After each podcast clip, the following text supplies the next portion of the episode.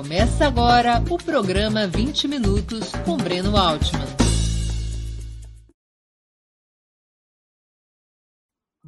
Bom dia.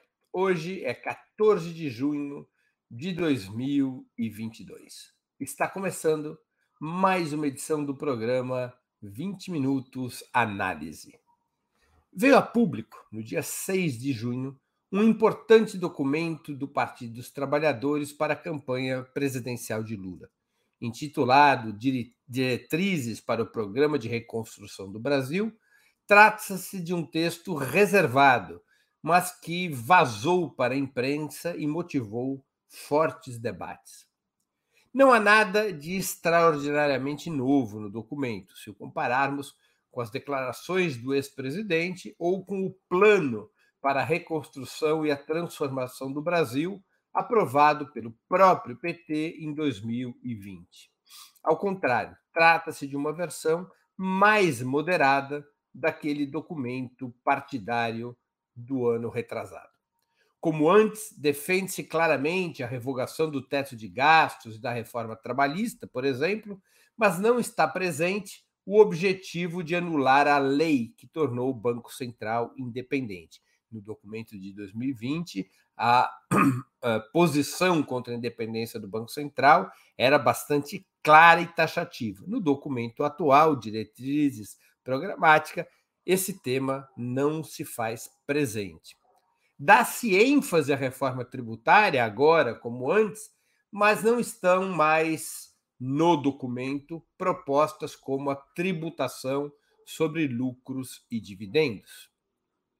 Quanto às reformas políticas, desaparece a proposta de abrir um novo processo constituinte e continuam ausentes quaisquer medidas concretas de neutralização da tutela militar sobre o Estado, como seria o caso da eliminação do artigo 142 da Constituição Federal, que abre espaço para a intervenção das Forças Armadas.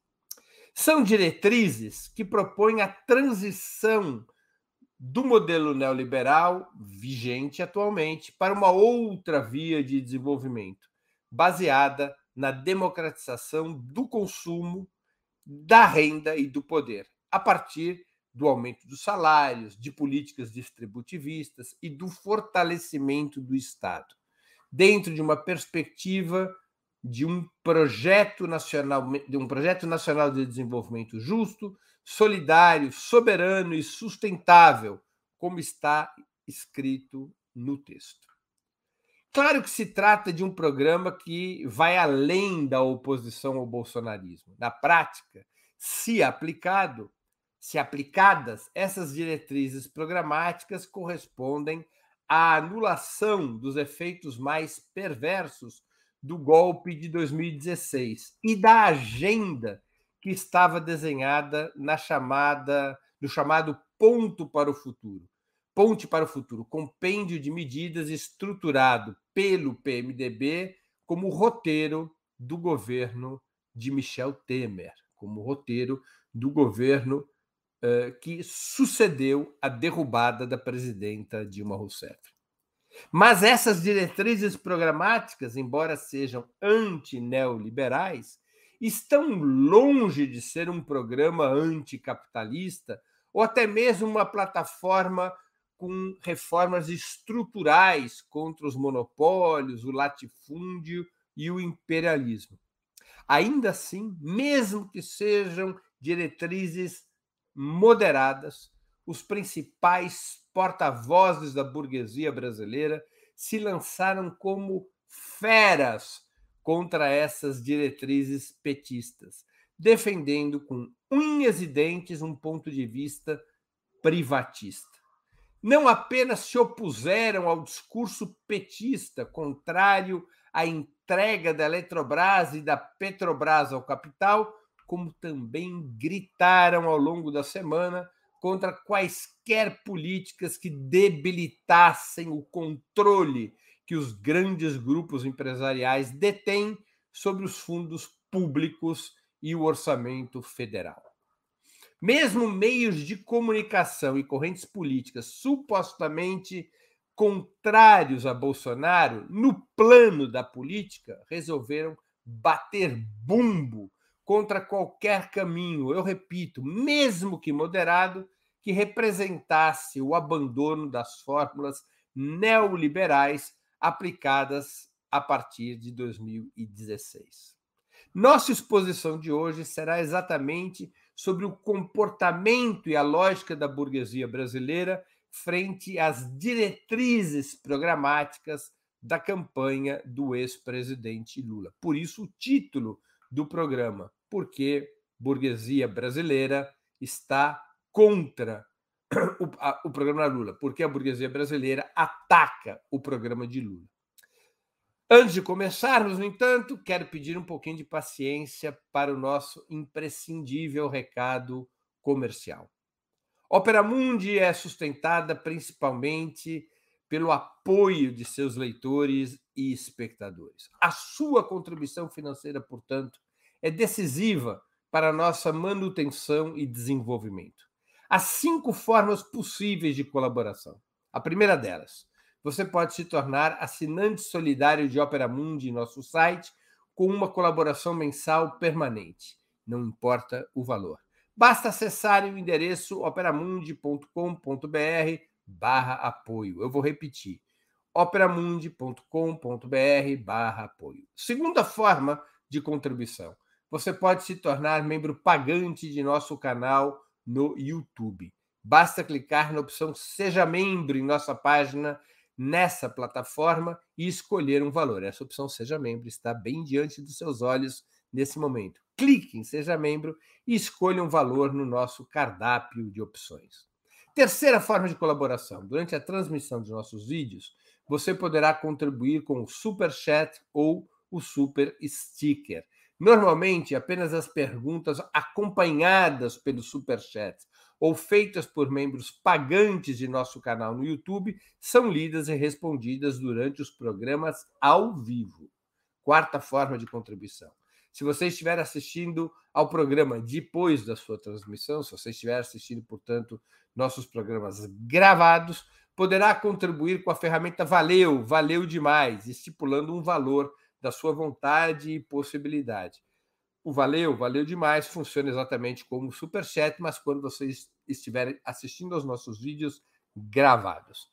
Quinta forma de contribuição. A qualquer momento, você poderá fazer um Pix para a conta de Opera Mundi, de qualquer valor que julgue adequado.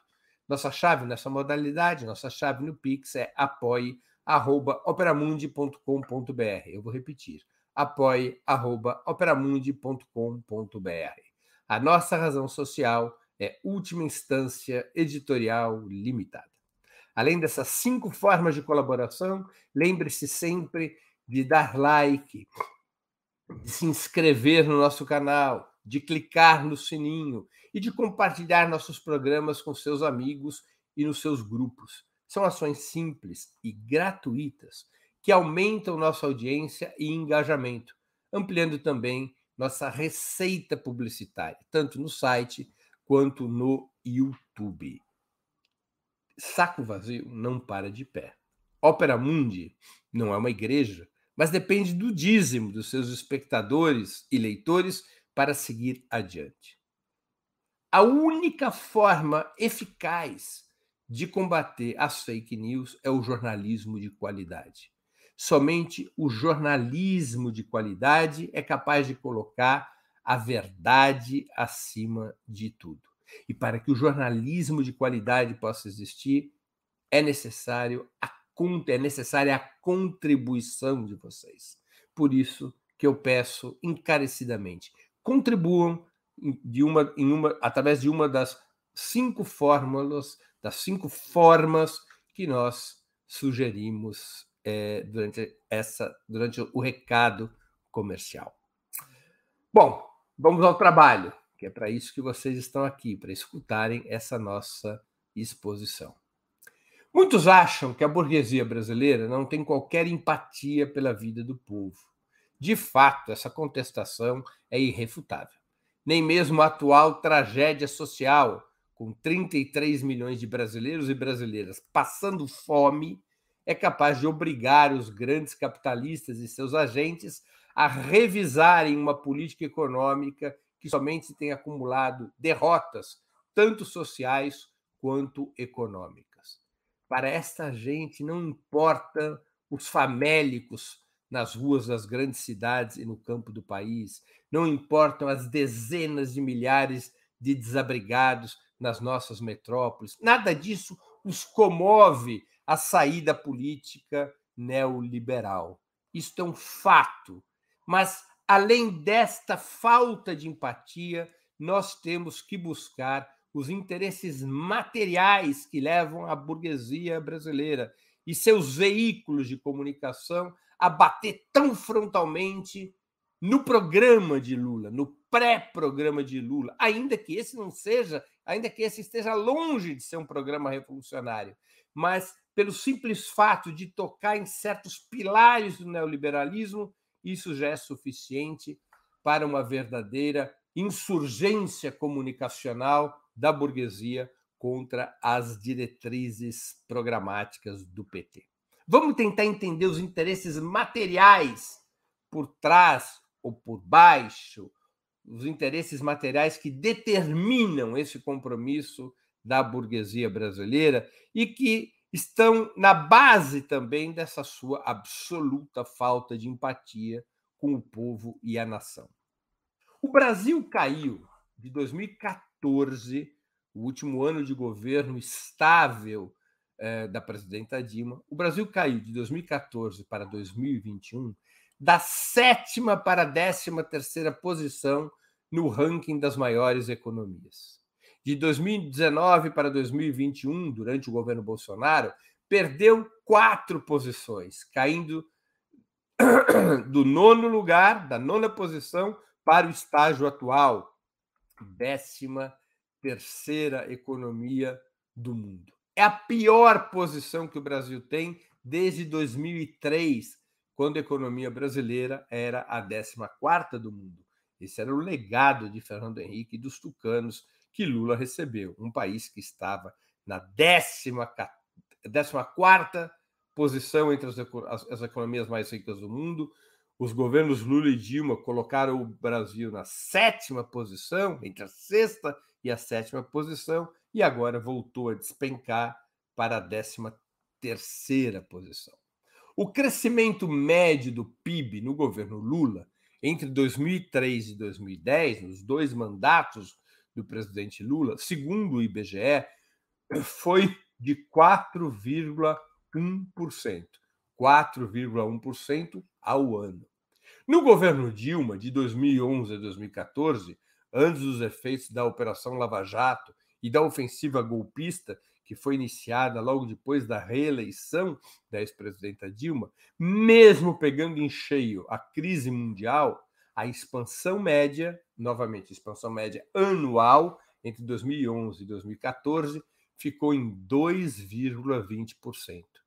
Com Bolsonaro, mesmo que a previsão do Ministério da Economia para 2022 esteja certa, o que ninguém sério acredita, e a previsão do Ministério da Economia para 2022 é de um crescimento de 1,5% neste ano, ainda que essa previsão se realize, a taxa média de crescimento da economia brasileira durante os quatro anos do governo Bolsonaro será de apenas 0,85% ao ano. 4,1% ao ano com Lula, 2,20% no primeiro mandato de Dilma, enquanto ela pôde governar, 0,85% ao ano com Bolsonaro. Não houve pior período na história econômica do país do que aquele iniciado em 2015, ainda durante o governo Dilma, quando a política econômica volta a estar sob a hegemonia das ideias neoliberais. Mesmo, eu volto a repetir isso, mesmo que a economia venha a crescer 1,5% no ano corrente, o PIB de 2022 será 0,26% inferior ao PIB de 2014. Isso sem contar o crescimento populacional. O PIB per capita é quase 2%, será em 2022. Se em 2022 houver um crescimento de 1,5%, o PIB per capita será quase 2% abaixo do PIB de 2014. Estamos falando de oito anos de absoluta estagnação. Desses oito anos, três foram de recessão profunda. O domínio das políticas neoliberais em todas as frentes, portanto, somente trouxe fracassos, rebaixando o emprego, a renda, o consumo e o investimento. Mesmo assim, a burguesia brasileira continua defendendo esse modelo perverso. E por quê? Essa é a grande pergunta. Não faz, não defende esse modelo perverso apenas ou principalmente por insensibilidade. Embora essa deformação, a insensibilidade social, seja uma característica burguesa construída desde o escravismo colonial, modo de produção que representou a grande via de acumulação primitiva do capitalismo nacional. O fato é que a desgraça nacional não afeta o bolso das frações mais importantes do empresariado, que enriqueceram esplendorosamente desde 2015, 15, 16, 17, 18, 19, 20, 21, 22. Nesses oito anos, as frações mais importantes do empresariado, eu repito, tiveram um enriquecimento absurdo, apesar da estagnação da economia brasileira. E esse enriquecimento representou maior concentração de renda e riqueza, exatamente às custas da queda salarial e da transferência dos fundos públicos aos seus bolsos, aos seus negócios. Vocês querem alguns exemplos dessa realidade? Pois eu vou tentar dar alguns exemplos em números. Vejam que números impressionantes. O lucro dos bancos entre 2015 e 2020, baseado na esses números são da Febraban, da Federação Brasileira de Bancos. O lucro dos bancos entre 2015 e 2020, baseada na taxa de retorno sobre o patrimônio líquido, ou seja, é calculado assim, o, ban o patrimônio de cada banco, quanto que ele cresceu de patrimônio de um ano para o outro. Isso é a taxa de lucro calculada no sistema financeiro. No período de 2015 a 2020, o acumulado do crescimento nesses oito, nesses é, seis anos foi de 146,82%, enquanto o país afundava na recessão, com a economia nacional caindo 6,68% no mesmo período, produzindo desemprego, arroxo de salários, miséria, fome. É isso mesmo que vocês ouviram, pessoal. O lucro acumulado dos bancos entre 2015 e 2020 foi de 146,82%, ou seja, os bancos aumentaram seu patrimônio líquido em duas vezes e meia, enquanto o país crescia, o país caía quase 7%. Querem outro exemplo? Vamos pegar agora as empresas não financeiras, ou seja, excluídos os bancos, dos fundos de investimento, que estão entre as 500 maiores companhias de capital aberto, que são aqueles, aquelas empresas com capital disponível na Bolsa de Valores e que, portanto, estão obrigadas. São aquelas empresas registradas como sociedades anônimas e que, portanto, estão obrigadas a declarar toda a sua contabilidade de maneira pública.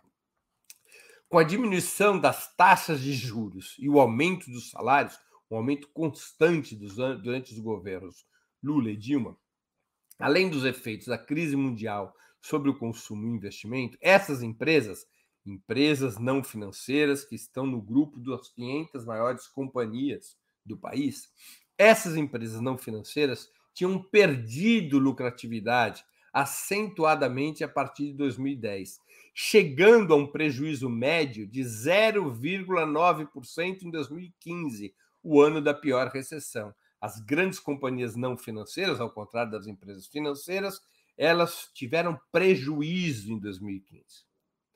Com as reformas liberais, apesar do país continuar estagnado, essa taxa de lucro das maiores das empresas não financeiras, que estão entre as 500 maiores empresas do país, essa taxa média de lucro voltou a subir até atingir um pico de 13,9% em 2018, mantendo-se em 8,5% no biênio 2019-2020, durante a pandemia.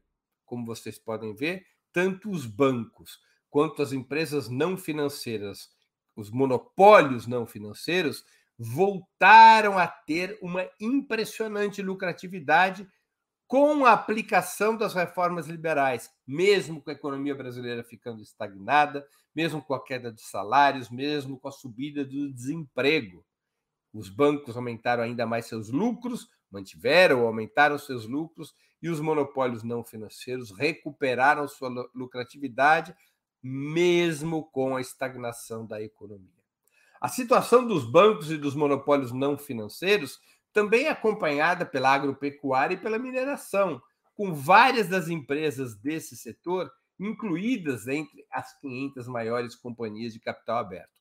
Trocando em miúdo, o despenhadeiro que o país vive de renda, de emprego, de mercado interno, ao invés de prejudicar os negócios da burguesia, é, esse, esse quadro, esse despenhadeiro, é consequência de um modelo no qual a acumulação de lucros nada tem a ver com a expansão do mercado interno ou do investimento. Nada tem a ver. Trata-se de uma via predatória, na qual o capital engorda graças à, superexploração do trabalho, ao monopólio da terra, à destruição ambiental, à dependência externa e à apropriação dos fundos públicos pelo grande capital privado. Como diria o grande escritor Guimarães Rosa. Os grandes capitalistas brasileiros não defendem o neoliberalismo por boniteza, mas por precisão. Seus lucros vêm exatamente da espoliação a qual estão submetidos o povo e o país. Exatamente por isso, porque sua riqueza vem desta espoliação contra o povo e o país, é que esses setores do capital são avessos a quaisquer reformas que refreiem, que moderem a lógica neoliberal, mesmo quando essas reformas não são particularmente radicais. A exemplo do que ocorreu nos governos petistas entre 2013 e 2014, ou do que consta das diretrizes programáticas para 2023 e 2026. A acumulação capitalista no Brasil, desde sua época primitiva, na escravidão colonial, ela está hegemonicamente sustentada sobre a brutal taxa de exploração de, do trabalho, cuja elevação não tem a ver com inovação tecnológica, não tem predominantemente a ver com inovação tecnológica, mas com arroxo dos salários em uma economia voltada apenas para os segmentos de maior renda. Esse mecanismo de arroxo salarial ele se complementa com outros quatro instrumentos muito importantes, entre outros. O primeiro desses instrumentos, a concentração da terra e a expansão das fronteiras, tanto agrícolas quanto minerais, para que o agronegócio e a mineração possam aumentar a produção voltada à exportação, com baixa geração de empregos e generosas isenções tributárias. Como vocês sabem, não se paga imposto no Brasil para a exportação das commodities agrícolas ou minerais. Zero de imposto de exportação. A receita e a lucratividade da exportação das commodities, ela vai direto ao bolso dos acionistas das empresas agrícolas ou mineradoras, do agronegócio, das empresas de mineração, sem deixar qualquer contribuição, seja para a União, seja para os estados e municípios.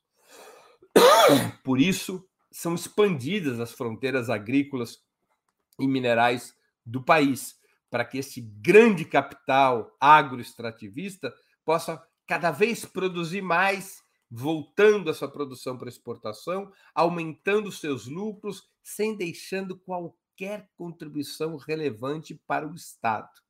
Nada.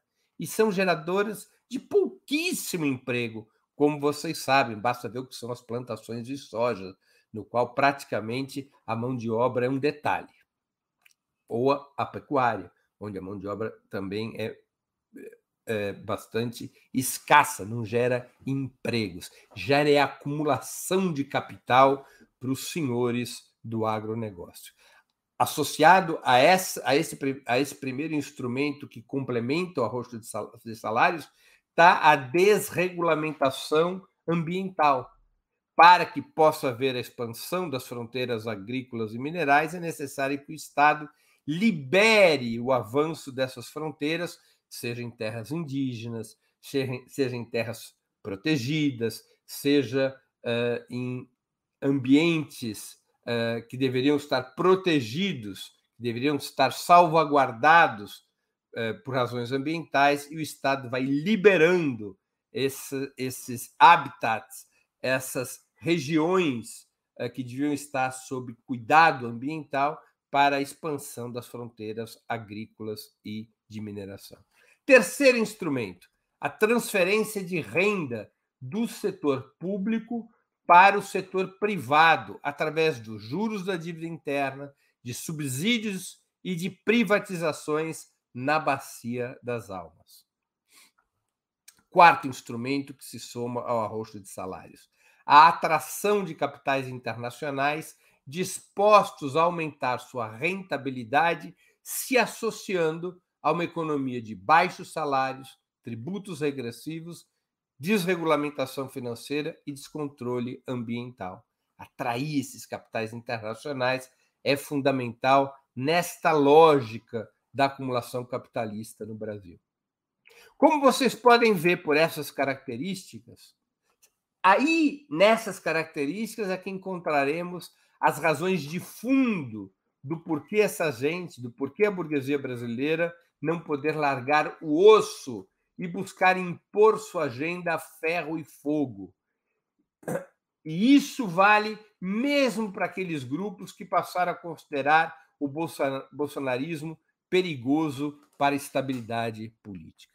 São essas as razões materiais da acumulação de capital que leva a burguesia brasileira à, posição de não ter qualquer disposição para recuar das políticas neoliberais. Mesmo quando frações da burguesia de outros países começam a repensar essa acumulação de capital e vão se dando conta, por exemplo, de que a internacionalização da cadeia, das cadeias de valores pode ser é, maléfico para o próprio capitalismo. É uma mudança em relação ao neoliberalismo. Em função da polarização entre Estados Unidos de um lado, a China e a Rússia do outro, tanto com a pandemia quanto agora com a guerra da Ucrânia, por exemplo, as burguesias dos Estados Unidos, da Alemanha, da França vão se dando conta que a busca de territórios de produção mais baratos para suas indústrias pode tê-los levado a uma fragilidade, porque boa parte da, das suas cadeias de produção estão na China ou estão no Vietnã, ou seja, estão em países que não são controlados politicamente pelo capital. Isso tem levado as burguesias dos países capitalistas avançados a reinternalizar sua industrialização, ferindo um pouco a lógica do neoliberalismo. Mas a burguesia brasileira não. Ela depende do neoliberalismo, depende da política neoliberal para seguir adiante na sua acumulação de capital. Vai ganhando peso do ponto de vista político, vai ganhando peso uma certa avaliação entre as classes dominantes brasileiras, uma avaliação que considera inevitável a vitória de Lula. Diante desse cenário, essas frações das classes dominantes se movem para impedir que a luta contra o bolsonarismo se funda, se unifique ao combate contra o modelo neoliberal. Vamos tirar Bolsonaro, o resto a gente vê depois. Essa é uma das frases mais escutadas, a bem na verdade, com algum eco entre setores de esquerda. Essa frase, no entanto, representa apenas uma das variáveis de uma política que tenta separar o político do econômico, de uma orientação que tenta separar o político do econômico, pressionando para que um eventual terceiro governo Lula preserve os paradigmas atuais do desenvolvimento capitalista no Brasil, esses paradigmas neoliberais. Se o líder petista e a sua coalizão se recusarem a aceitar essa pressão, diante da qual nem as moderadas diretrizes programáticas que vieram a público são aceitas, o petismo será novamente submetido à, sabotagem parlamentar, à guerra midiática e à perseguição judicial, como ocorreu no segundo governo Dilma. Há uma chantagem no ar. Se vocês não aceitam a nossa pressão pela manutenção da política neoliberal, nós vamos para a sabotagem e para o golpismo, como fizemos com o governo Dilma. É o texto subreptício da pressão dos veículos de comunicação, tão logo foram tornados foram tornadas conhecidas as diretrizes programáticas do PT. A alternativa a essa situação de ser colocado numa, num, num cenário de desestabilização, a alternativa, é claro, não pode ser, não poderia ser, ceder essas ameaças, frustrando o povo e empurrando a esquerda e sua maior liderança para um caminho de possível desmoralização. Não é uma alternativa válida. E, portanto, só resta à esquerda, penso, enfrentar essa pressão que desde já é lançada pela burguesia brasileira contra o programa de Lula. Aliás, esse programa até mereceria reparos, eh, com sugestões que apontassem para medidas mais organizadas e contundentes para tirar o país do atoleiro, com propostas menos genéricas e discursivas, de preferência suficientemente sintéticas para o povo poder compreendê-las melhor. Essa não é, porém, a questão central. O programa precisaria ser mais afiado e popular, mas mais claramente identificado com os problemas e interesses das classes trabalhadoras. Tudo bem, mas a principal batalha será política. Não se trata apenas de ganhar as eleições, o que talvez até seja uma tarefa relativamente simples no cenário presente. O que se trata é de ter força para governar e enfrentar a inevitável contra-revolução burguesa outra vez mais. A burguesia não aceita reformas que afetem o modo de acumulação capitalista no Brasil, que eu repito, é baseado na superexploração do trabalho, na dependência externa, no monopólio da terra, na destruição ambiental, na atração de capitais internacionais a quaisquer custos. É disso que depende o modo capitalista de acumulação no Brasil e não da formação de mercado interno ou da soberania nacional. Boa parte dos que se definem como liberais democráticos, que hoje apoiam Lula contra Bolsonaro, participando direta ou indiretamente da coalizão comandada pelo ex-presidente, boa parte desses liberais democratas, como se autodeterminam, não hesitará em se recompor com a extrema-direita para defender os interesses de classe que ambas correntes representam, tanto o neofascismo, a extrema-direita neofascismo, quanto os liberais. A formação da burguesia brasileira, emergida no escravismo, a torna estruturalmente antidemocrática, antipopular e antinacional, banhada nos rios do racismo e do patriarcado. Seria novamente mortal qualquer ilusão de que essa classe, ou frações expressivas dessa classe, possam se somar de forma consistente e duradoura às reformas propostas nas diretrizes programáticas do PT. Isso é o que nos revela, sem disfarce, a onda de ataques e críticas pela direita às diretrizes programáticas que deverão balizar um novo governo Lula.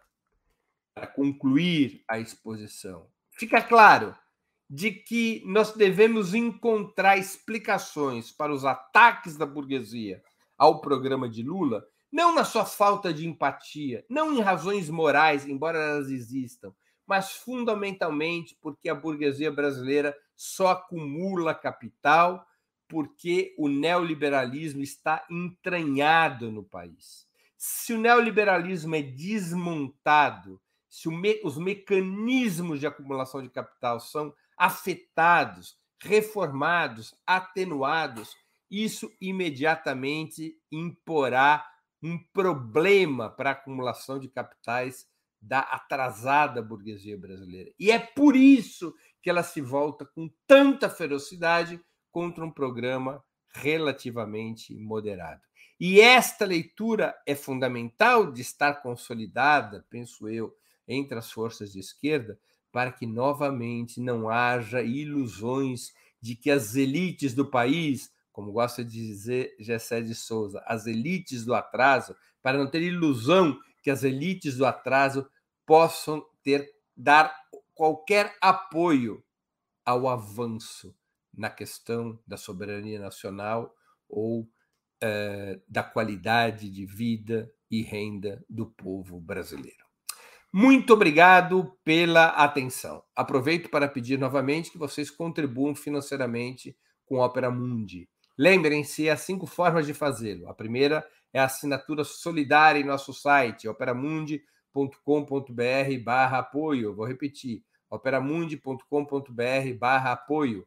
A segunda é se tornando membro pagante de nosso canal no YouTube, clicando agora mesmo em Seja Membro e escolhendo um valor no nosso cardápio de opções. A terceira forma de contribuição é através do Super Chat ou do Super Sticker. A quarta é através de, da ferramenta Valeu, Valeu Demais, que funciona como Super Chat, mas quando vocês estiverem assistindo aos nossos vídeos gravados. A quinta forma de colaboração é através do Pix. Nossa chave no Pix é apoie.operamundi.com.br. Eu vou repetir. Nossa chave no Pix é apoie.operamundi.com.br. A nossa razão social é Última Instância Editorial Limitada.